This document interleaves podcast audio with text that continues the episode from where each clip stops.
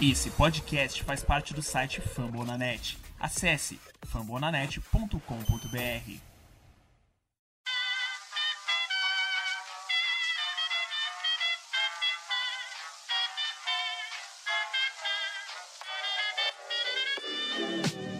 Mais uma rebatida forte. E ela tá fora daqui!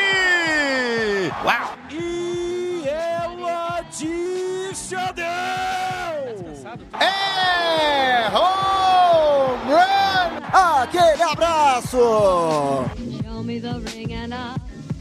right through. Salve, salve Brasil, está no ar mais um Rebatida. Eu sou o Thiago Mares, do Red Bulls Brasil, e hoje não é um bom dia para quem torce pra raia. E pra gente fazer esse podcast, esse episódio dessa semana, está comigo ele, Felipe Martins, o nosso querido Soxcast. Tudo bom, Felipe? Depois de ganhar contra o Tampa Bay Rays, não tem como tá ruim, né? Quatro hits contra Martin Paris, que jogo lindo. Vamos lá, vamos lá. E comigo também está ele, Vitor Silva, o nosso querido Vigilante BR. Salve, salve galera. É, já falando da raia, né? O Felipe falou da questão da, da vitória de ontem. É, nada mais também do que dizer que varreu o Tampa Bay, né? Então, reforçando o que eu sempre falo, a sorte que, que o Orioles não dá contra Nova York reverte tudo a favor contra Tampa Bay. É impressionante. E eu só queria ter um jogo nessa semana.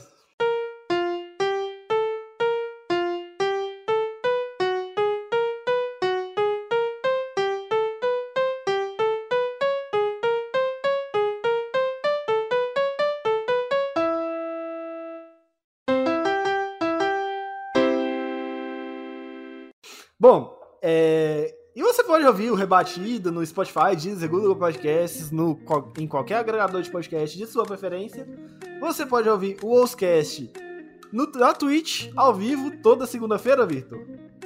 Positivo, os news toda segunda-feira. É, dia de jogo, vou tentar fazer pela manhã. Day off sai à tarde. É, horários não assim não fixos, mas toda semana, é, toda segunda-feira, perdão, é o noticiário um noticiário falando do Wolves, da semana, dos jogos que passaram, é, projetando os novos e alguma notícia referente ao, ao time e afins. E a- o link pra Twitch é twitch.tv barra Brasil, barra VigilanteBR. Temos também o Soxcast, que qual foi o tema dessa semana, Felipe? O Foxcast vai ao ar uma vez por semana como podcast, geralmente terça-feira, essa semana quarta. é, E aí no Twitter também, todo dia de jogo, a gente traz as informações, tenta trazer algum conteúdo diferente do que o, a jogada em tempo real. E eventualmente também, quando, quando damos conta, sai um texto aí de análise no médio, tudo pelo Soxcast, só o Twitter que é arroba underline Sox. E você pode ouvir também o podcast, que é o podcast que eu comando, o... e também o Shows do Show, que essa semana a gente não teve, mas na semana que vem volta com todo, ao todo vapor, porque é bom falar dos nossos novinhos que estão para subir na próxima semana, né? E o podcast vocês vão sair toda quinta-feira, quando tem, quando o Cardinals não está com três jogadores quarentenados, vi- primeiramente ao vivo lá no Twitter, no meu Twitter, o arroba Brasil.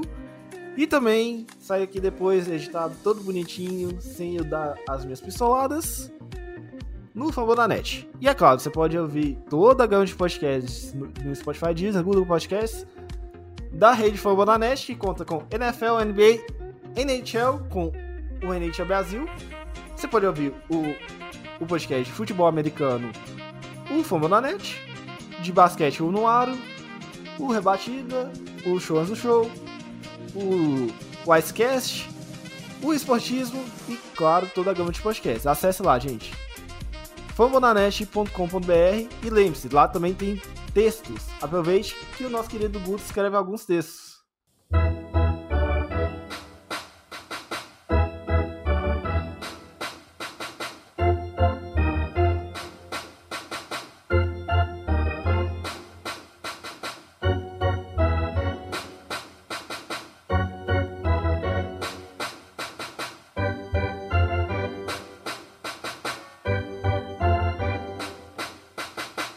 Começar o nosso papo dessa semana, a gente tem que já endereçar um pequeno caso que a gente não endereçou semana passada, né?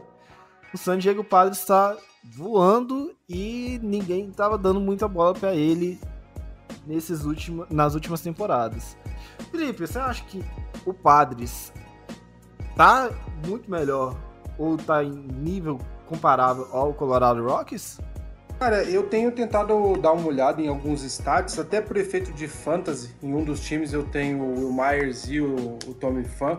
É um time que, que tá voando baixo, um time rápido, né? Se você vai ver por estádios, é o time que mais roubou bases até agora, são 20, se eu não me engano. É o time com mais rebatidas triplas e um dos times com mais, mais rebatidas duplas também, né? Então é, é um time muito talentoso, muito jovem, né? A gente fala pouco, talvez porque a, a, rotação deles, né, os arremessadores não sejam de tanto destaque assim como é o ataque. Mas é um, é um time bom. Não sei se está voando tanto quanto o Colorado Rockies. Eu acho ainda que o, que o Rockies nos últimos dias, aí, pelo menos na última semana, chamou mais atenção. Mas é um time a ficar de olho também, porque eles têm, têm bastante talento e bastante chances de, de. Não vou dizer ameaçar as chances do Rockies, do, do Dodgers, né, de classificar mas vai ser um time que com certeza vai brigar por vaga no playoff. Vitor, você, é, você, você assistiu até alguns jogos dos padres, né? E ah, pelo que a gente vê, pelas movimentações nossos do Twitter, do Padres Brasil, um abraço para aí pro, pro nosso querido Padreco, nosso querido Vitor. O, o Padres está com um time até arrumadinho, né? Bem equilibrado, digamos assim, né? É, eu assisti o jogo do Padres um pouquinho na segunda-feira, da partida que eles, que eles fizeram, se acho que foi contra o, acho que foi a série contra o Dodgers. Começou na segunda-feira. O mais curioso é que o time tá voando baixo, uma coisa que eu, que eu só complementar o que o Felipe falou, é, o, a equipe do San Diego também é o time que mais tem passe livre na, pela Liga Nacional, né? O líder em walks na Liga Nacional com 55. É, ou seja, é um time que também está com disciplina é, apurada em todos os sentidos no bastão. É, também, porque a gente costuma falar que também a, a equipe conta um pouco, com um pouquinho de sorte, porque o Eric Holler, que foi uma das principais é, aquisições dos últimos anos da equipe, tá, na, tá nesse de lesionados por, por gastrite. Aí subiu o Jake Cronenworth. O Jake, o Jake Cronenworth tá jogando bem, substituindo lá na, na primeira base da equipe. E o outro ponto, assim, que a, que a galera é, até, até se questiona, é outro cara também, que outro foi o investimento mais alto do, do Padres e que não tá jogando bem, é, que a gente fala em número no bastão, é Manny Machado. Tá aproveitamento de 20%, de 20 no bastão, é 10 de 50 é, na, no, no bastão até aqui. Então você vê nomes, por exemplo, como o Will Myers, como o Felipe já falou, que tá jogando, tá jogando bem. O Tati Júnior também jogando muito bem. E a equipe também se um pouquinho ao luxo, né, de subir até um dos prospectos mais badalados, que foi o Luiz Patinho, né, que fez a sua estreia ontem, né, pelo por San Diego, é, vindo do bullpen, né, só que não foi uma estreia muito boa. E outro cara que destoa, apesar do Padres, assim, apesar da boa fase do time, que a gente até, até perguntou pro Padre o que que acontece, é o Kirby Yates. Kirby Yates que só tem. jogou quatro partidas, tem um save e aí na casa. E aí de 13,50. Seja, é coisa demais. Então, apesar dos pesares de um time que poderia estar entregando mais, com os nomes que tem no, no elenco, ainda está tendo uma campanha boa assim, é um time que pode brigar ali pelas últimas vagas ali de playoffs, né? Por ainda mais ser um torneio de tiro curto. Então vai, vai incomodar bastante gente sim, e se mantiver essa toada assim de bom de conseguir até os caras que chegam, repõem e que ainda mantêm o bom nível, dá pra, dá pra dá, não é absurdo falar que o Padres pode pegar uma dessas últimas vagas para playoffs, não, viu? E entre os que a gente tá achando que, entre os dois times, melhores times da Liga Nacional nesse momento, que é o Colorado Rockies e o San Diego Padres, quem você acha que tem mais chances de chegar mais longe? O, o Rockies ou os Padres? Difícil é sem mares. Assim, é... eu pessoalmente acabo, eu acabo apostando sempre nos times mais cascudos, né? E querendo ou não, Colorado, é, nos, últimos, nos últimos anos já teve pelo menos aqueles momentos de, de sempre. de no modo antigo, né, de classificação, sempre ou pegar a vaga ou jogar uma partida de, de wildcard, por exemplo, como foi contra o, contra o Cubs recentemente. E também tem jogadores assim de mais renome, mais acostumados a esse tipo de, de momento, né? Enquanto o Padres, você tem o Eric Rosmer, que já, já, já tem World Series no currículo, só que tá afastado nesse momento. Você tem o Manny Machado, que é um jogador de, de exímio talento, só que isso mais que ele conseguiu na. e só chegou uma World Series é, quando foi trocado pelos Angeles Dodgers em 2018. Então você olhando assim para os outros nomes, os outros nomes que tem na, no, no, no, elenco de San Diego, é ainda é uma equipe assim que não está muito acostumada a, esse, a esses momentos assim de mais afunilamento, ao contrário do que é com o Colorado. O Colorado tem um, um Nulo Arenado, que pode não estar com os melhores números no momento né, nessa temporada, mas é um cara é, a jogador nível MVP. Você tem o Trevor Story, que também é um shortstop muito perigoso. Você tem o Daniel Murphy também, que é um cara que já tem história em pós-temporada. O único problema assim que eu, que eu fico com o pé atrás com questão do Colorado é a rotação. Só que nesse começo de temporada parece que a rotação se encontrou, tanto o Jeremy Marks fazendo uma temporada muito absurda. É, então não seria nenhuma. É, aproveitando esse momento assim que o Colorado está tendo, eu apostaria minhas fichas hoje na equipe do Colorado Rocks, apesar das minhas ressalvas com a rotação. Mas eu dou o braço a torcer porque os caras estão jogando muito bem. Falando de jogar muito bem, German Marques está indo muito bem, obrigado, né, Felipe? Pois é, o, até complementando aí, é, pegando o gancho do, do Herman Marques e, e complementando o que o Vitor falou, é, o Padres e Rockies jogaram a, na semana retrasada, se eu não me engano, o, uma série de três jogos. Padres ganhou um, Rockies ganhou duas. O, o que o Padres não tem mostrado, que é bullpen, a gente comentou que o, que o bullpen corpo de arremessadores do Rockies não é tão profundo assim, mas o, até agora o que mostrou, o bullpen do, do Colorado Rockies está bem sólido, né? Então, é, numa, acho que se for num confronto direto pela, pela outra vaga, eu acho que, que o Rockies leva vantagem. O Herman Marques realmente tem sido um dos principais destaques aí, tá com o ERA baixo, já ganhou dois jogos, perdeu um, uh, tem um número alto aí de strikeouts, não é não é exatamente o líder da, da, da liga de maneira geral, mas é, enfim, ele tem, tem se destacado entre os, os, principais arremessadores aí, se for pegar aqui, é, a maioria tá, tá em, na liga americana, né, o, a rotação do Cleveland Indians principalmente, Garrett Cole, mas o Herman Marques aí, ele, até agora com o Mark Scherzer é, machucado, ele provavelmente vai figurar entre os três principais deve figurar né, entre os três principais agora do começo do ano, na três a cinco principais da Liga Nacional. E o, e o time tem dado suporte a ele, né? O, tanto o bullpen segurando a, as vantagens, como o ataque mantendo, tirando um pouco da pressão das costas dele. Só complementando o que o Felipe falou a respeito do bullpen, é... o Scott Ober, que foi o principal reliever do ano passado, ele não deve jogar a temporada esse ano, que ele tá com algum problema é, muito sério, não, não me fugiu a memória qual é a lesão que ele teve, mas aparentemente ele dificilmente joga essa temporada e tá sem o Ed Davis, que era para ser o principal closer que tá na IL, né? Para ver o tamanho do, do, feito até agora do que o Colorado tá conseguindo arrumar nessa, nesse, nessa, nesse começo de temporada. E ainda sobre Colorado, eu acho que Colorado não é arenada BC, né, Vitor? Não, longe disso. É, pelo menos com esse tempo de temporada, o Arenado tá mostrando que não é um talento sozinho, né? Lembrando que no passado o Arenado ainda teve a, teve a companhia do Trevor Story, que foram os dois jogadores assim que mais destoaram, porque teve o Charlie Blackman jogando abaixo, a rotação não acompanhando, o Bu, a corpo de arremessadores como inteiro foi sempre esteve entre os piores na, nas categorias da Liga Nacional, isso em 2019, só que só que esse começo de 2020 está mostrando totalmente o contrário.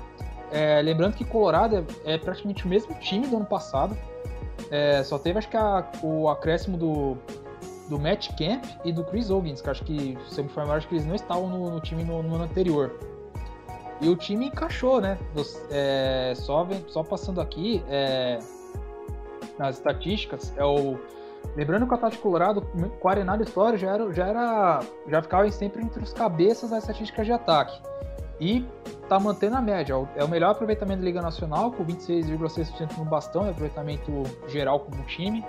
É, top 5 em, em All Base Percentage, Slug em OPS, é, o terceiro em triplas, o sexto em home runs, o quinto roubando base, que é algo assim raro. A única coisa assim que distou um pouco é strikeout, né, que é uma das equipes que mais tomou strikeout, a sexta que mais levou. Só que além do ataque, o, o coordenador que a gente já, já citou é, também está fazendo um trabalho muito legal. Destaque pro, outro destaque que a gente já. O, a gente já falou do German Marx, só que a gente tem que também destacar a temporada até agora do Kyle Freeland, né? Que fechou 2018 bem. Aí 2019 ele foi um fiasco, foi péssimo, caiu, foi até pra, pra AAA, foi aposta em muito fantasy, quebrou muito fantasy. Só que até agora 2020 ele tá muito bem. É, fez duas partidas, saiu, foi, saiu com a vitória nas duas, e aí de 1.50 é, 4 walks cedidos, é, 6 rebatidas cedidas e 9 strikeouts. É, FIP na casa de 3.57. É, então é, é, outro jogador assim que vem de uma retomada boa. O John Gray tá ainda no céu com vitória, mas comparando com os, com os, com os anos anteriores, ele ainda tá ali na média, né? Que, lembrando que o John Gray era um, era um cara que se apostava muito lá em 2017, só que não vingou para o, o, o talento, o nível que se esperava dele. O Senzatella tá jogando bem, o único assim que distou um pouco é o Titi Gonzalez, né? Que é o, que é o quinto arremessador, só que é esse cara mais por emergência, né? Então, Colorado, sim, Arenado não tá sozinho, né? Só que o problema é que ó, não é um time que vai ter dinheiro para investir caso, é, mesmo que se Colorado faça uma vá longe de uma temporada, né? A não ser que o time faça loucuras, né? O que eu acho complicado, porque já tinha já o aquele burburinho que o Arenado pod poderia sair ou não. Mas é aquilo, né? Beisebol, como eu falo, é o esporte mais extremo de todos, então vai que alguma coisa acontece, vai que Colorado não continua quebrando a banca como já tá. Até porque, só complementando o Victor, se você continuar, se a gente continuar testemunhando o Rockies empacando vitórias, o time conciso e brigando por vagas, é mais difícil do Arenado sair, pelo menos esse ano, né? Se o time realmente criar chance. E aí, complementando com dados, a gente falou do Arenado não ser o principal nome, pelo contrário, dos principais, dos seis principais né, do ataque, o Arenado, pelo menos em, em, em, média de rebatida, ele é o pior, né? O Blackmon tá melhor, Trevor Story tá melhor, é, é, Claro que é uma força do, do ataque, mas não é o grande destaque do time hoje. Óbvio que isso pode mudar. O, fora do ar, o Guto, nosso amigo, até comentou né, que, o, que o Arenado voltou a, a tá começando a aquecer e rebater mais home runs, mas hoje ele não é o principal nome do ataque do Colorado Rockies. Eu acho que a questão passa além de, só de do Arenado, né, cara? Para mim tem uma questão seguinte: o que a gente cansou de comentar durante a, a off-season tá acontecendo, né? Que a gente sempre, sempre fala. O Colorado Rockies, ele pode ter uma rotação muito boa uma rotação muito bem, muito, bo é, muito ruim. Depende do ânimo, do humor, do, de como tá. E eu acho que tá acontecendo isso. Ou eu tô com uma visão muito estranha disso? Eu acho que, cara, pegando o exemplo do Red Sox, que é o time que eu consigo acompanhar mais. Quando você tem um, um, um, arremessador titular que não dá conta do recado e ele não rende aí as três, quatro entradas, é, o time tem que colocar o bullpen desde cedo e isso atrapalha todo, todo o seu cronograma de descanso dos arremessadores e, e enfim. O Colorado Rockies tem tido bons números dos, dos starters, você olhando os estados gerais o único que teve mais, mas também não foi um. Ele jogou um, uma partida só, que foi o Titi Gonzalez, mas o Herman Marques, o Caio Freeland, o, Senza, o Senzatella, enfim, todos tiveram números é, consideráveis, assim, foram bem. e o, o, que me surpreende, olhando pelo menos por cima os stats, e ainda mais comparando com o Red Sox, como eu falei, o bullpen do Colorado Rocks está muito bem é, é, o ERA de todos estão, todos os arremessadores praticamente está bem baixo. Uh, o número de strikeouts também tá, tá, tá bom. Você considerar que Colorado joga num estádio que tem, tem a questão da altitude, então as bolas viajam longe. O bullpen ter cedido um único home run, é, ou pelo menos os principais nomes, né? É, só ter cedido um home run é, é um, um fato a ser notado. Eu acho que o, o eu, ao meu ver, a gente acredita o bom momento do, do, Colorado Rockies como conjunto, né? Até pegando o gancho que a gente falou e vai falar ainda melhor do Tampa Bay Rays, o conjunto do Colorado Rockies está tá muito, muito sólido, né? Você tem um ataque funcionando, os arremessadores titulares estão dando conta do recado e o bullpen se tirando a bronca quando precisa. Então, uh, e o, o Victor até comentou, é um time que já tem uma certa rodagem. Você tem jogadores que já passaram por playoffs, jogadores premiados, né? O caso do Arenado, enfim. Uh, eu, eu, eu não, não, me surpreendo tanto assim. Acho que na primeira semana, né, se surpreendeu com o Colorado Rockies começar a emplacar aí vitórias, mas agora o time mostra que tá, tá pronto para vencer, né? Não diria que talvez ser campeão é, requer um pouco mais de, de. O time tem que ser um pouco mais parrudo, assim, tem que ter um elenco mais, prof... mais, mais deep, né? Mais aprofundado, coisa que o, que o Rockies acho que não tem. Mas vai, vai longe sim. Eu acho que o time, o time como um todo, como conjunto, tá muito bem. Eu acho que já podemos colocar na disputa. Aaron Judge é o MVP dessas duas primeiras semanas? O que vem apresentando, na minha visão, acho que, acho que seria entre ele e o Shane Bieber. Mas ofensivamente, é, não tem como não falar do, do que o Aaron Judge vem fazendo, né? Lembrando que a gente já tinha gravado na, na semana passada e tinha colocado jogadores como o Dansby Swanson, considerando até o Mike Astremes como jogador da semana.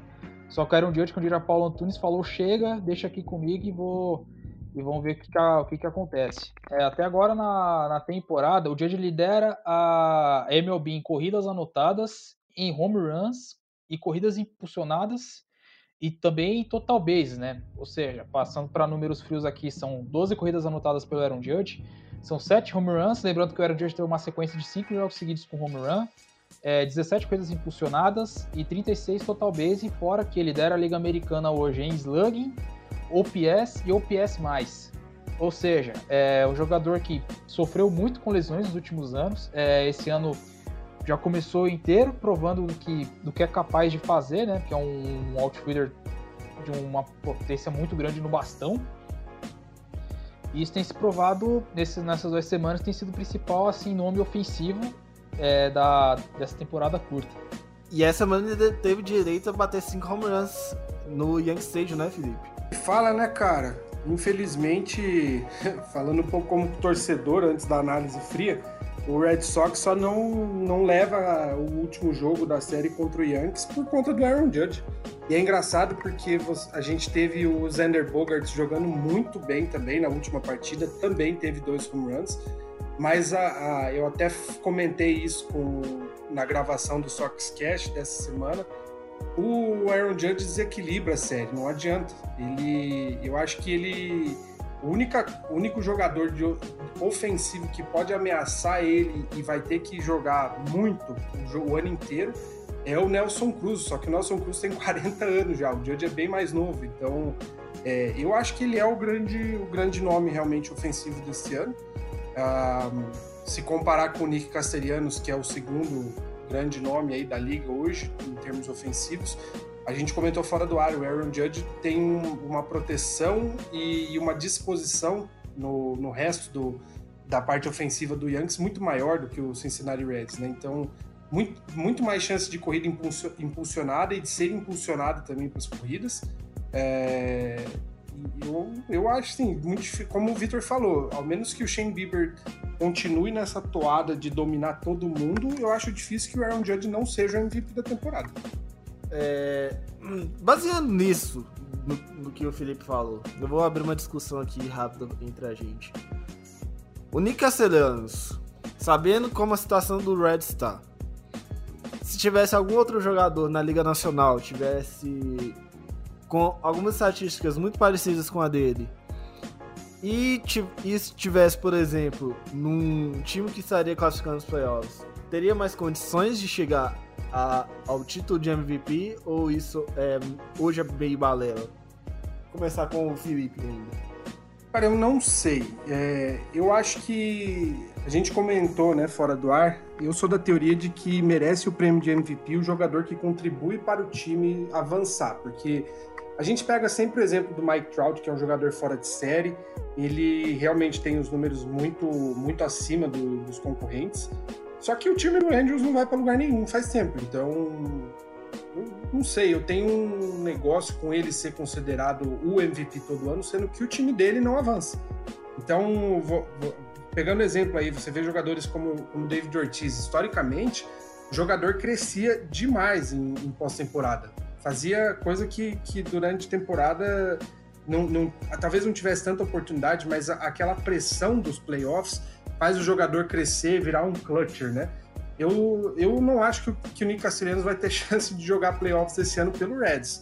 Um, um nome que a gente pode citar como, como opção, ah, talvez o Charlie Blackmon, se o Colorado Rockies avançar, ele vai ter mais, é, talvez mais chance de ter números melhores que o Castellanos, mas ainda assim, é, eu não sei, eu acho que durante se, se, a gente for tirar essa questão da classificação para os playoffs, eu acho que o, que o Castelhanos hoje, pelo menos, leva o prêmio, mas eu sou da teoria de que premiação deveria ser dada por, por um todo, assim, um jogador completo que, além de ter bons números durante a temporada, consegue contribuir para o time avançar para a pós-temporada, que é o que de fato importa, né? Não adianta você fazer tudo na temporada, ter grandes números, bater um monte de recorde, se no fim das contas seu time não classifica e você não é campeão. Essa linha de raciocínio é interessante mesmo. É, lembrando que o, o Trout teve números absurdos, né? Desde que chegou na liga, acho que 2012 é o exemplo crasso disso. Só que se não fosse o Bullpen, o Angels fatalmente estaria nos playoffs daquele ano, né? Porque sempre, pegando o exemplo que ele falou do Trout, ele sempre vai puxar né, os números do, do Angels para cima.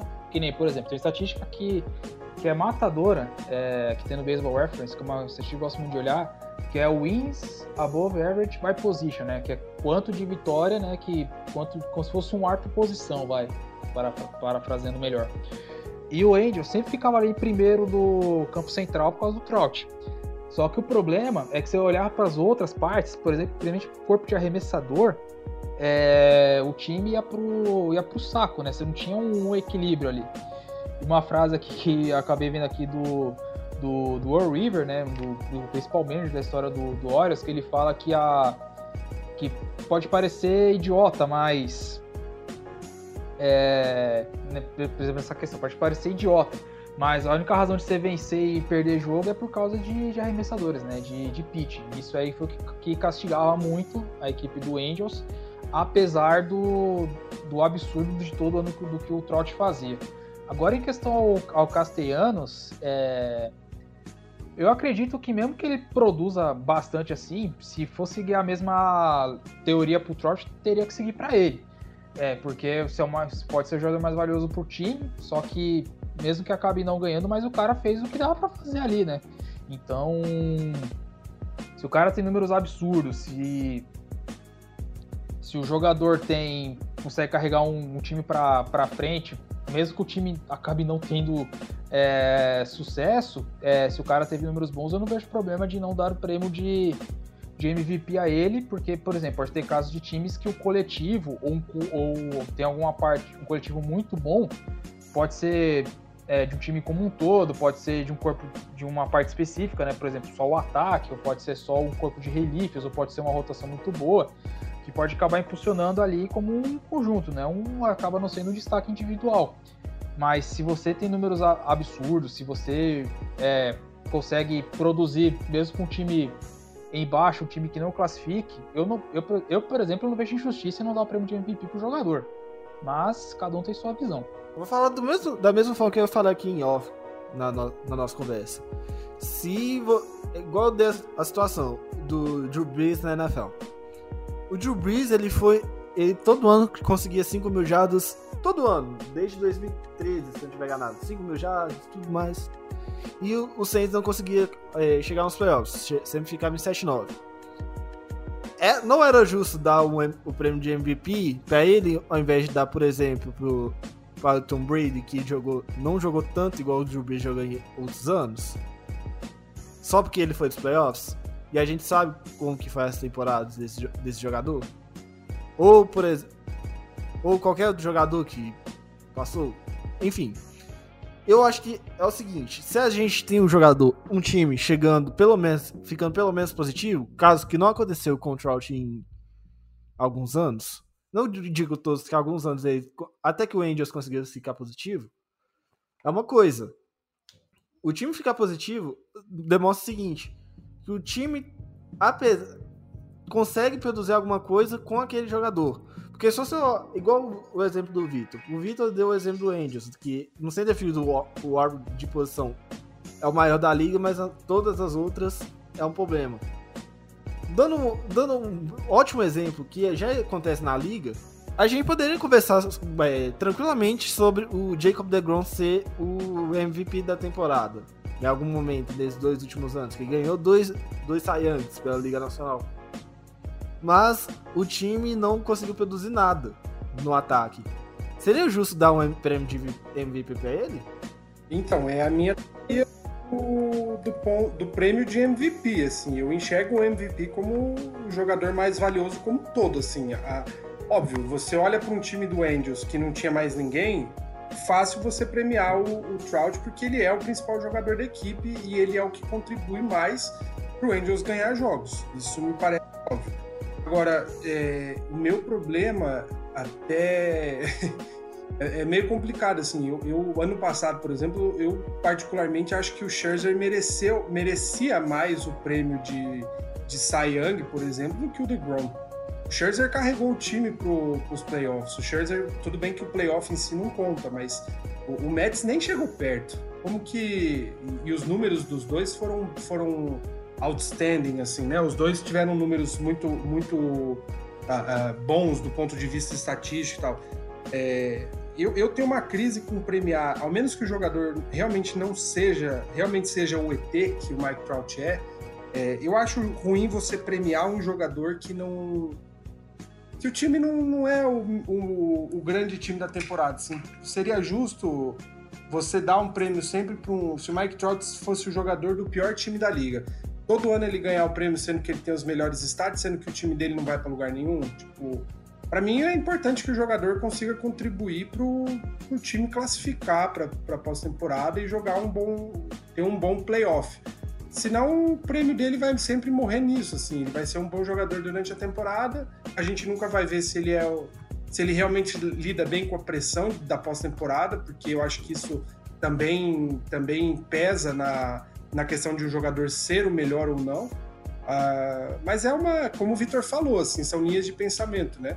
É, não é injusto você nomear Castellanos, você nomear o Trout, você nomear qualquer arremessador como jogador mais valioso, mas eu acho que poderia ser considerado aí na, na premiação se ter um peso a mais o, o jogador contribuir para a classificação do time para a pós-temporada. Já que a gente tá falando de MVP, Felipe, qual que é o seu MVP dessa semana no beisebol? Muito a contragosto, Aaron Judge. Acho que a única, a única, o único outro nome que poderia desbancar o Judge é o Shane Bieber. É, o que o cara fez nesses três primeiros jogos da temporada realmente é assustador, ainda mais que a gente estava colocando muita pilha para ver o Garrett Cole jogar. O Cole está jogando muito, mas o Bieber consegue jogar mais ainda. E com um ataque que não é tão, tão bom assim. A gente, ao meu ver, pelo menos, né? O Cleveland Indians já foi um time ofensivamente melhor, mas o Shane Bieber tá fazendo um estrago absurdo, né? É, ainda assim, o Aaron Judge, como eu falei antes, des, é, destoa demais nas balanças. Ele, ele jogar contra ele é um problema. Você tem um, um corpo de arremessadores bom ou ruim, vai ser sempre difícil eliminar ele, como o Red Sox sofreu bastante, né? Então meu voto vai para Aaron Judge. Vitor Silva, seu MVP da semana. Bom, é, eu ia assinar embaixo com, com o Felipe para respeito do Aaron Judge, mas eu vou nomear outro jogador aqui que acho que não vai fugir muito. É, vai ser o Shane Bieber. É, por que o Shane Bieber? Bom, na última semana, é, contando que a gente grava, da, da, gravação desse nosso humilde podcast, ele arremessou 15, ponto, 15 entradas e 2 terços, é, cedeu apenas 8 rebatidas, duas corridas foram para conta dele, é, dois walks e 21 strikeouts. 21. A efeito de comparação, o segundo que, conseguiu mais strikeouts nesse mesmo período foi, o Kevin, foi o Kevin Gausman com 15. Só que o Kevin Gausman é aquele caso de cara que, que oscila demais, né? Falo como acompanhei o Kevin Gausman por bastante tempo, então sei muito bem do que, do que, que esse cara pode que esse cara pode fazer. Mas não tem como não fugir do, do Shane Bieber. É, o de temporada dele é absurdo. É um cara que, tá, que apesar da rotação do, do Cleveland Indians ser uma rotação muito boa, mas o Shane Bieber destoa dos, dos demais, é, destoa no, é, falando de maneira bem, falando de maneira positiva, e não, não tem como fugir disso, né? Porque foi o cara que todo bem mais jogou, é, tem mais trazendo que a gente citou. É outro cara que, que foi bem na semana, por exemplo, foi o, o Jacob DeGran, que voltou a ter partida com 10 strikeouts. É, o Garrett Cole tá dominante, absurdo. Eu podia até falar hoje, né? É, que eu estava nesse podcast, o Dylan Band teve um jogo completo de 9 entradas com 12 strikeouts pelo Los Angeles Angels. Então, opções não faltam ali no, no montinho, né? De casos de jogadores que estão ressurgindo, é, de outros que já estão é, mostrando que não foi o acaso e que sim estão indo muito bem, obrigado. E aqui fica a minha menção, meu voto aqui, é, já que o Felipe citou Aaron Judge, então vamos aqui para falar de Shane Bieber. Bom, como eu fiquei com voz de Minerva nesse episódio, eu Inicialmente ia votar no Aaron Judge, mas vou ter que, vou ter que dar o meu voto pro Shane Bieber. Porque em três jogos ele está com um aproveitamento 100% em vitórias, coisa que infelizmente o DeGrom, que é o meu pitcher preferido, não consegue. E em três partidas, o, o Shane Bieber é, enfrentou 79 é, rebatedores e será que autou eles nessa palavra que não existe, 35. Ou seja, um pouco menos do que a metade dos, dos rebatedores que ele enfrentou tomou strikeout. E ainda, é, Shane Bieber tá com uma média de strikeouts por 9 entradas de 14.5 nessa temporada. É, para nível de comparação, na temporada passada ele tinha 10.9. Então ele melhorou ainda sua sua estatística, o que não que 10.9 já é um número muito alto e 14.5 é um número ainda mais alto. Então isso isso é um é um grande feito para ele. Isso fora que o whip dele está a menos de 0,7, ele está com um whip de 0,692. E o whip, que não se lembra, ou quem não sabe, é walks e hits por entrada arremessada. Então, esse número está muito. Ele basicamente cede um corredor em base a cada duas entradas. Então, isso diz muito sobre como está a temporada dele e essa semana dele. Então, meu voto vai ficar para Shane Bieber, que vai ser conhecido como o outro Bieber, segundo a MLB.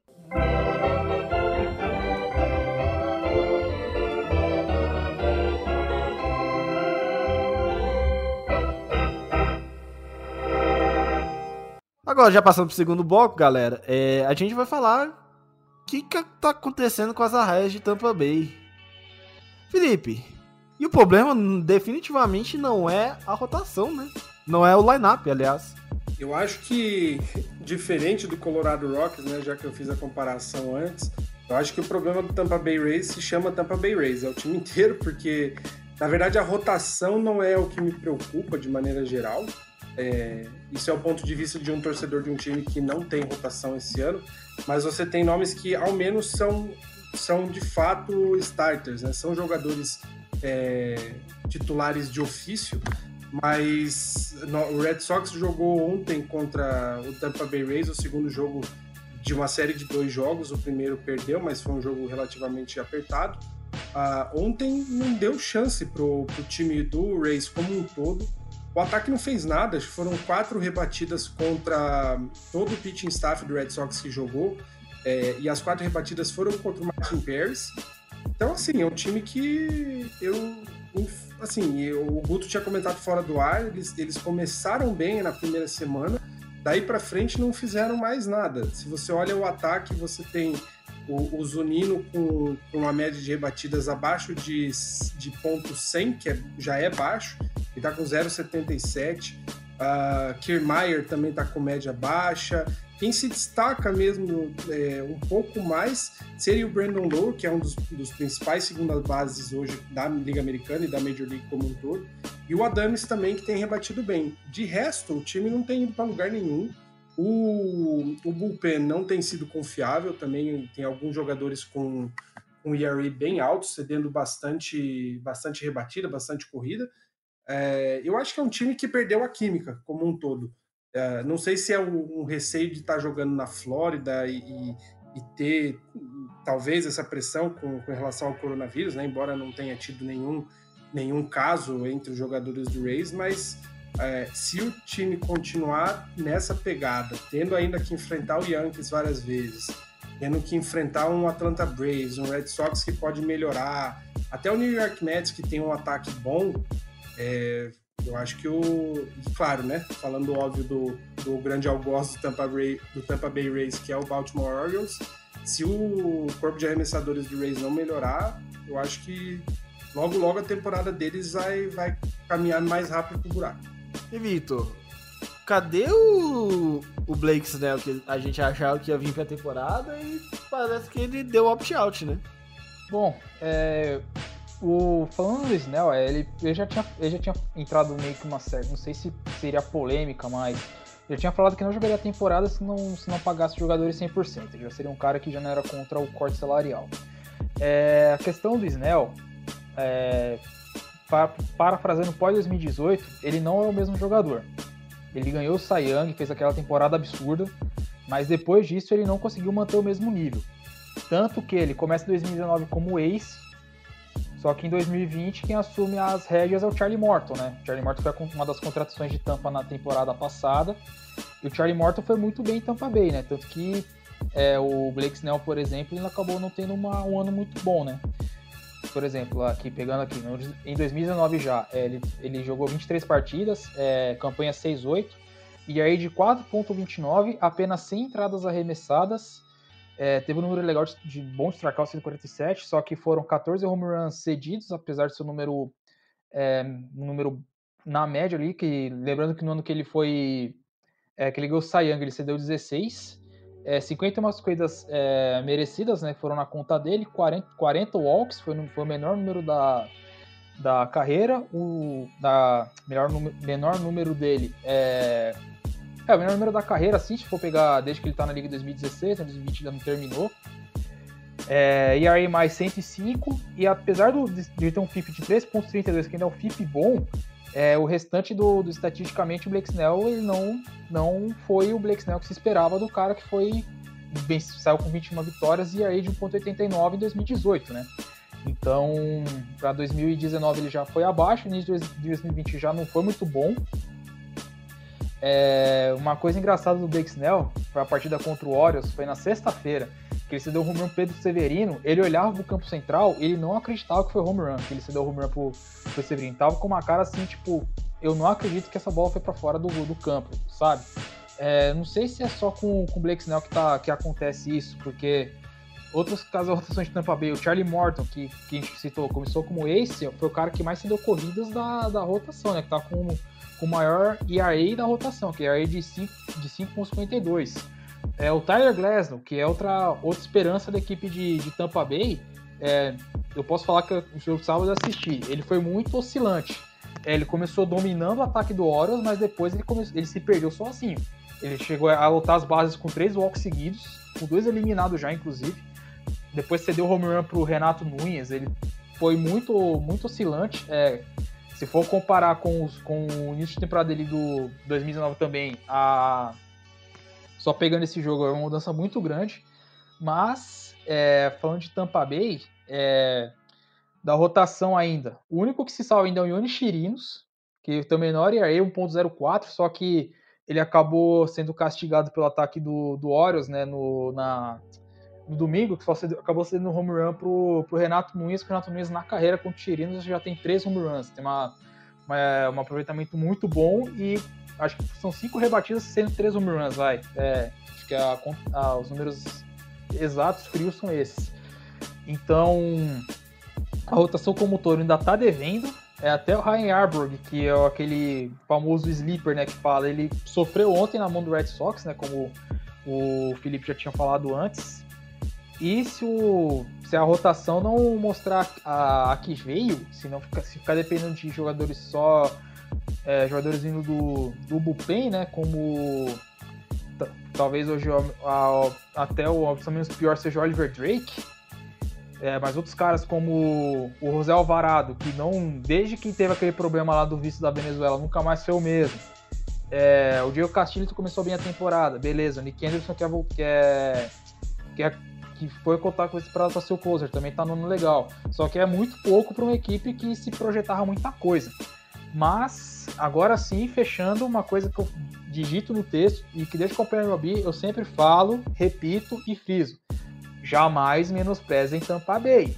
Porque se esse time acordar, esse time começar a jogar o que sabe, já era. Eu tendo a concordar com o Victor pelo seguinte: a, o grande problema da, do, do Tampa Bay Rays hoje não é o lineup. A gente olha pro lineup, o lineup é muito bom, apesar do.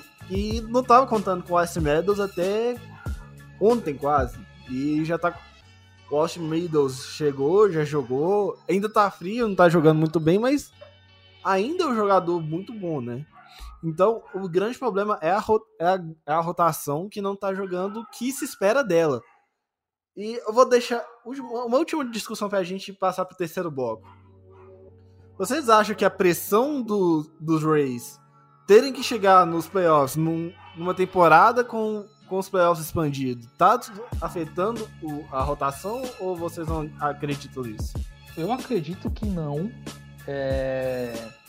Mesmo com, com. Se fosse com playoff estendido, o trabalho de Tampa Bay era para ser mais fácil. Porque Tampa Bay era cotado sempre a ser um dos times do Wildcard, né? Tanto que no preview que, que, que fiz pro, pro, Major Sports, né? Inclusive com a participação até do Thiago Mário e de outras pessoas que eu pude fazer um pop-tão, é, o pop-tom da Liga Americana é, é um time que era certo que ia estar era o Tampa Bay. Ou seja, pelo menos entre os quatro primeiros ele ia estar. Então, não acredito que seja esse problema.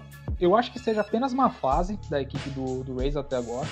Eu acho, ainda acho que pode recuperar, ainda tem mais um mês e meio. De, tem muita coisa, muitas coisas estranhas acontecem nesse mês e meio. A gente tá falando de beisebol. E é uma equipe que tem um talento muito grande para dar a volta por cima. Então, eu acredito que o time consiga. Mas eu não creio que seja é, problema de, de pressão ou algo do tipo, até porque, é, pensando bem, Tampa Bay não tem uma pressão grande assim, se a gente for parar para pensar de mídia, alguma coisa e tal. Porque pressão é Nova York, é Boston, é Chicago, é Los Angeles. Tampa Bay é, low, é, mercado, é mercado pequeno, é low profile, então não tem uma, uma pressão gigante ali, porque Tampa Bay, a expectativa que se cria é do que o time fez no ano passado. E time tem talento para isso, mas eu não vejo, é, na minha opinião, tá? Não vejo que seja uma, um problema, uma pressão para Tampa Bay para os playoffs, até porque, como já falei antes, com playoffs estendidos, a missão de Tampa Bay era para ser mais fácil. É, eu vou na do Vitor, assim, eu não acho que o problema, o problema que o Tampa Bay Rays sofre seja pressão, e aí fazendo um paralelo com o Red Sox até, para mim a diferença é justamente limitações, que é o que o Vitor falou, a partir do momento que o Rays começa a jogar o que sabe, o time vai, vai longe, vai, vai bater de frente possivelmente com o Yankees. o Red Sox não, o Red Sox é um time limitado, é um time que o os arremessadores são limitados, o ataque tem um teto, é, ou pelo menos essa temporada, né, tá tendo um teto. Então eu acho que o Rays é questão de, de colocar a cabeça no lugar e jogar como jogou a primeira semana, né, que, que se distanciou dos outros. É, acho que vou nessa do Vitor também. É um time que se a hora que começar a esquentar uh, como um todo, né, não só jogadores isolados, a tendência é que ganhe. A, a rotação é, é capaz você vê os nomes aí, o, o Charlie Morton, o Tyler Glasnow e o Blake Snell são é, jogadores que em outras, outras equipes possivelmente seriam aces. Então é, é questão de colocar a cabeça no lugar e, e avançar, né? Eu torço como, como torcedor do Red Sox, eu espero que a má fase deles continue, mas eu acho que eles são capazes sim de, de classificar como segundo time da divisão, tranquilamente.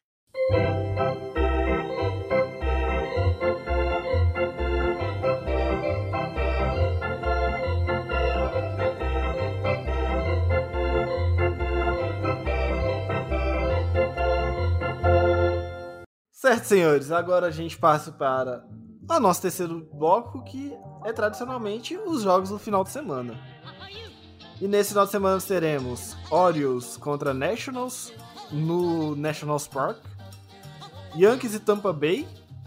Lembrando que no sábado tem dois jogos entre Yankees e Tampa Bay Tigers e Pirates, Braves e Phillies, Miami Marlins, que é líder da sua, da sua divisão, apesar de ter jogado seis jogos somente, e venceu na volta, inclusive venceu o, os Orioles, né, Vitor? Sim, venceu os três jogos. É, lembrando que, agora fazendo a frase, todo azar, toda a sorte que Baltimore dá contra Tampa Bay se inverte contra o Marlins. Porque não ganhou nem 10 jogos na, na, na, história, não ganhou nem 10 jogos do Marlins, pra vocês terem ideia. Uh, Blue Jays contra Red Sox, Kansas City Royals contra Minnesota Twins, Milwaukee Brewers e Cincinnati Reds, Cleveland India em Chicago contra White Sox, St. Louis Cardinals contra Chicago Cubs, Texas Rangers contra Los Angeles Angels of Anaheim, San Diego Padres contra Arizona Diamondbacks, Houston Astros contra Oakland Athletics em Oakland, Seattle Mariners contra Colorado Rockies. E Los Angeles Dodgers contra New San Francisco Giants. E o jogo do Sunday Night dessa semana é Cubs e Cardinals. Que não se sabe qual vai ser o arremessador do lado do Cardinals, sendo porque foi mudado a rotação do Cardinals hoje e pode ser que tenhamos ou Dakota Hudson ou Jack Flaherty no montinho no domingo. E para não falar bobeira, deixa eu ver quem que é a rotação, quem que vai ser na rotação dos Cubs. É, também dos Cubs não se sabe quem que vai jogar. Então, a princípio, não temos definição no, entre os pitchers do Sunday Night Baseball.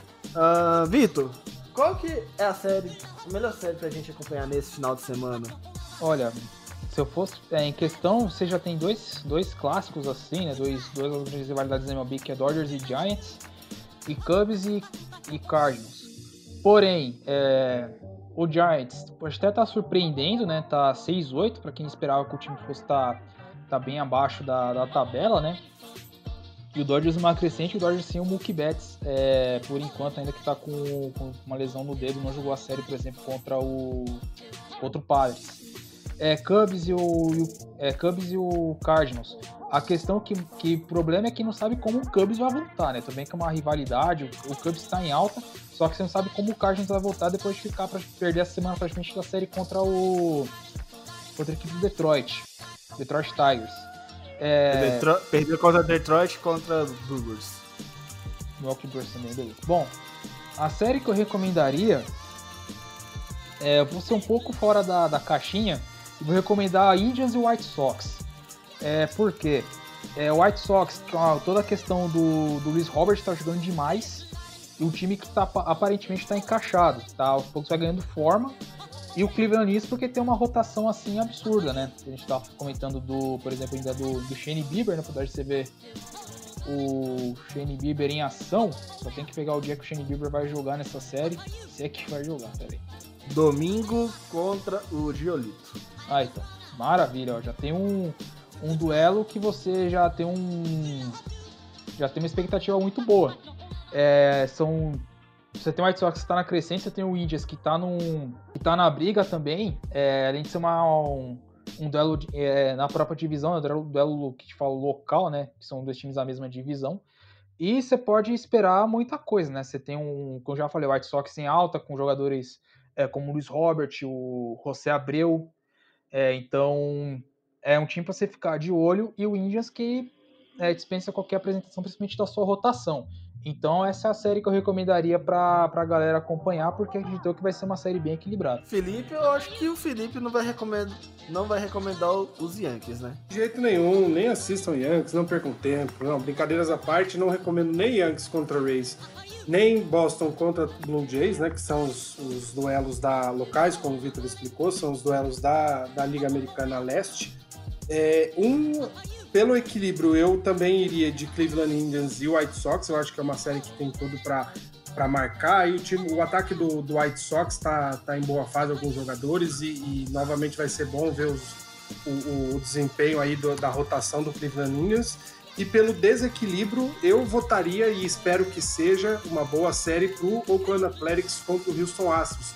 O Athletics está vindo aí de, de cinco vitórias consecutivas. Houston Astros não encaixou direito o ataque ainda esse ano, então acredito que possa ser uma série que vai fazer com que Oakland tome uma distância grande aí do segundo colocado na, na Liga Americana Oeste. Então fica aí minhas, minhas dicas para esse fim de semana e claro, quem puder acompanhar na ESPN o jogo entre Chicago Cubs e St. Louis Cardinals, sempre uma boa partida entre grandes rivais. Bom, hoje eu pela primeira vez de, desde que a gente voltou nessa nessa temporada, posso exercer meu clubismo e eu posso falar que o Cardinals vai vencer essa série. Não vai ser varrida, mas 2 a 1 um ali só pra dar o susto, porque o Cubs não enfrentou ninguém de peso, agora vai enfrentar, né? Então, a minha série para vocês assistirem no final de semana, para mim é Cubs e Cardinals em St. Louis. E aquela série gostosa pra gente ficar assistindo, se não tiver se seu time não estiver na televisão ou não estiver jogando no horário, é Houston Astros contra Oakland Athletics que só corrigindo o Felipe, o Houston, o Oakland Athletics está com seis vitórias seguidas. Já conseguiu a sexta vitória, então é um time legal de se assistir. Então é uma série legal de se assistir.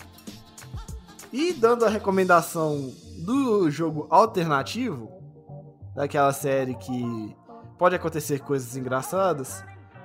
Marlins e Mets eu acho que é uma série legal pra gente acompanhar. Porque o Marlins a gente não, do jeito que tá aí, a gente não pode esperar muita. não se espera nada dele. E o Mets não tem um ataque. Mas infelizmente os Marlins vai ter que enfrentar o nosso querido Jacob DeGrom. Fazendo a ordem inversa, Felipe, qual é a série alternativa para os nossos ouvintes? Acho que Marlins e Mets mesmo, como você falou, vou chovendo molhado aqui, mas eu quero ver o Marlins hot aí, né? O Marlins quente como tá, tendo que bater no DeGrom, que é o cara, justamente o cara a ser batido aí da liga atualmente. Eu, eu voto também nessa série como, como uma série alternativa para o pessoal poder assistir. Quem quiser assistir Red Sox, obviamente, contra o Blue Jays é uma, é uma série que ainda não aconteceu esse ano, né? A, o, Blue Jays jogando é, não, visitou Boston ainda, na verdade, desde antes de começar a temporada. Foram dois jogos de exibição que o, que o Blue Jays ganhou. Uh, mas é um momento interessante para talvez acompanhar os times. O Blue Jays, por ser um time muito jovem, e o Red Sox, por aparentemente estar encaixando o ataque e possivelmente a rotação também. Uh, teremos possivelmente a volta de dois arremessadores que eram esperados, né? o Darlinson Hernandes e o Josh Taylor. Talvez o Red Sox se encaixando aí, a, a, empolgados com a vitória contra o Tampa Bay Rays, possam encaixar uma sequenciazinha de vitórias. Tomara. Vitor? Bom, é, a gente falou de rivali, rivalidades, né, entre aspas, porque em teoria a gente teria dois duelos interliga, né? É, Interleague Rivals, né, que a gente fala, que seria Nationals e Orioles, que é o a Battle Series, né? Só é, com o adendo de curiosidade, é, o nome é Battle Series porque a que é Beto é a rodovia que liga Baltimore a Washington, que são cidades próximas. E o outro duelo interliga é, seria Parts e Tigers. Só que o Tigers está uma semana sem jogar e o Parts é muito candidato forte a pick 1. Então, a série alternativa que eu indicaria, apesar de ficar com um pouco de pé atrás, porque acho que esses times podem entregar melhor, principalmente o time da casa nessa série, é Brewers e Reds. Por quê? Milwaukee Brewers, te falar, é, é, é, é opção alternativa sim. É, você tem o Cincinnati que tem um corpo de arremessadores bom. Você vai ter o Trevor Bauer já, já é, abrindo a série amanhã. É, pega a ficha Maris, de quem vai arremessar pelo, pelo Brewers. É, perdão, pelo Reds nessa série. É o Bauer. Pelo Reds, no domingo vai ser o Sonny Gray. No sábado, o Desclafani pelos Reds. Os, os, os Brewers não, não nomearam seus abridores. Só o de amanhã, que é o Lauer, que vai abrir. O Eric Lauer, que vai abrir mais, mais dos Reds. É Trevor Bauer, o Desclafani e Sonny Gray. E só pra dar o meu comentário aqui, o Desclafani é ruim, tá? Se você tem no Fantasy, tira ele. É, vou recomendar Reds e, e Brewers porque é, a respeito da, da, rotação do Reds, né? O Madis, né, muito fã desse Clafani, deu pra, deu pra deixar é, bem, bem notório isso. Mas você tem ali Trevor Bauer, que tem um começo de temporada muito bom, inclusive vem de um, vem de um jogo completo de sete entradas contra o Detroit no domingo. Você tem o Sonny Gray, que é um dos, é um dos líderes de strikeout, se não o líder em strikeouts da MLB, que agora eu não estou com o número certo, então vou ficar devendo a informação correta, mas é certeza que ele está entre os melhores. Então você tem um ataque Cincinnati, você tem o Castellanos, que a gente citou aqui, que está fazendo uma temporada muito boa. Você tem um retorno, você tem uma volta do finalmente Joey volta acordando para a temporada. É ele que que eu torço para que volte a jogar bem, porque é um, um baita no rebatedor na primeira base, acho que um dos melhores que eu vi na minha vida, acompanhando beisebol. E para Milwaukee, é, a gente pode até fazer um bolão de quando o Yelich vai estrear na liga, porque até agora não fez nada. Tá, tá como diria Mauro César Pereira, é pífio e patético a temporada até agora do senhor Christian Yelich. Mas é um cara que é calibre MVP também. Então fica essa, fica essa expectativa de uma série alternativa, né? Vai que o Yelich volta a jogar bem. E se a rotação de Cincinnati entregar bastante coisa, então vai ser um, é uma, um, uma série bem assim, interessante para acompanhar, ou a gente costuma falar, né? Fora do radar. Aí fica a indicação. Bom, vamos encerrar por aqui com as nossas dicas culturais. Vitor, qual é a sua dica cultural, a boa para o nosso final de semana, além dos jogos? Olha, cara, a dica cultural, eu pensei muito é, para essa semana, eu vou, vou, ser um pouco curioso. É, semana passada eu recomendei conta no Twitter, mas eu vou recomendar pra galera, você que é novo no beisebol é, e que não sabe dessa história, é, eu vou explicar o porquê. Domingo agora comemoramos o Dia dos Pais. E no dia Peguei até a ficha desse jogo. No dia 14 de setembro de 1990, numa sexta-feira, aconteceu um momento histórico no, no estádio do Angels, é, no Anaheim Stadium na época. Porque nesse dia, Ken Griffey Sr. e Ken Griffey Jr. É, rebateram back-to-back -back home runs, ou seja, rebateram home runs em sequência. É, numa mesma partida, assim, é um, é um feito único na história da, da MLB, então eu recomendo é, é curto tal, mas esse momento pai e filho, é, aproveitando a data que está chegando, é bem, bem bacana de se falar. Apesar de que o Angels, ninguém fala, mas o Angels venceu o jogo por 7 a 5 só que tu não vai lembrar desse momento do Ken Griffey Sr. e do, do Ken Griffey Jr. nessa partida contra, contra a equipe do, do California Angels. Então fica aqui a recomendação é um, um pouco mais um pouco mais alternativa do que o normal, mas é com um momento propício, Dia dos Pais e tudo mais, então fica aqui o, o recado, é vejam o feito de pai e filho pelo Seattle Mariners há, há 30 anos atrás. Vai fazer 30 anos no mês que vem. Haja tempo, hein? Opa! Felipe? Nada a ver com o Dia dos Pais e também fora de qualquer outra relação. Eu não, não tinha me ligado de separar algo, mas esses dias eu vi uma enquete lançada pelo, pelo Twitter do Red Sox para que os fãs votassem no momento mais clutch, né? No, ou com a melhor performance, seja individual ou como equipe relacionada ao time. E aí, uma das opções era essa que fica a minha sugestão, eu já conferi aqui, tem disponível no YouTube. O, a, a sugestão em si não tem a ver tanto com, o, com a votação do Red Sox, que o momento era o, a performance do Pedro Martinez no Jogo das Estrelas de 1999.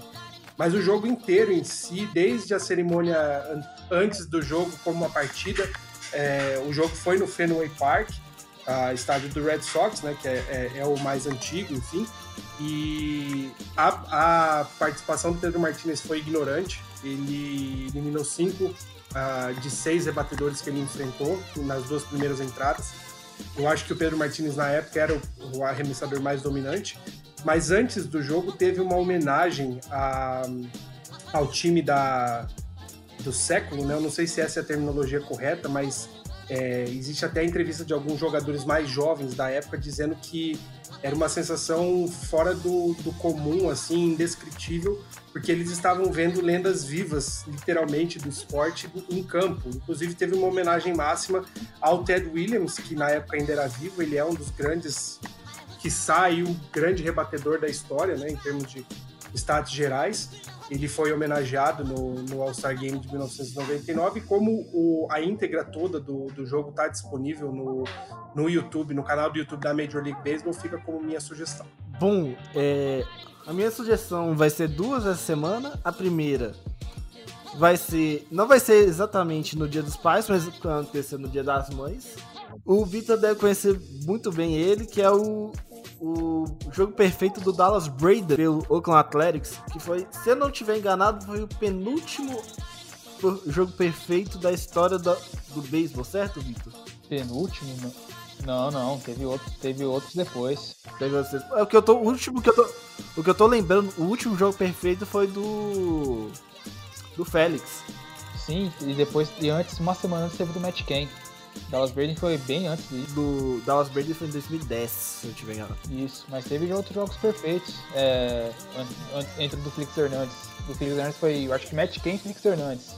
Aí o Dallas Braden foi antes. Tá ali antes penúltimo, mas tá ali no, é pelos últimos. É, não dá pra falar que tem muitos jogos perfeitos, porque só tiveram 27, menos de 30 jogos perfeitos. Mas esse jogo perfeito do Dallas Braden aconteceu no Dia das Mães, quem tava no estádio era sua avó. E como também a gente sabe que muitas pessoas foram cuidados pelas, pelas avós, não tiveram a presença de um pai, eu acho que é, é até legal assistir um jogo, jogo perfeito que aconteceu no Dia das Mães, porque mãe que cuida sozinha também é pai e mãe, né? Então eu deixo aqui essa sugestão. E a outra sugestão é acompanhar a live do Fumble na Net hoje, se você está ouvindo isso na sexta-feira, lá no, no Instagram do Fambonanet que eu estarei lá fazendo o fambinho, digamos assim, eu não consigo falar essa palavra certo. Famblinho às 16 horas lá no, lá no perfil do Fambonanet no Instagram. Então acesse lá instagram.com/barra Fambonanet às 6 horas lá vocês verão essa cara gorda que viu Salom.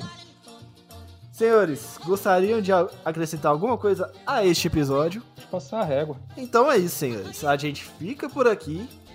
Segunda-feira tem de novo com o pessoal do final de semana, com o Thiago, com o Guto e com o Tássio. Ah, e eu tenho uma coisa a adicionar a esse episódio. Um, reca... É, um alerta pro Oeste, mas o, o alerta pro Oeste tá 13 e 8. Beijo, Tássio. A gente fica por aqui. Um beijo, um abraço e até segunda-feira, galera.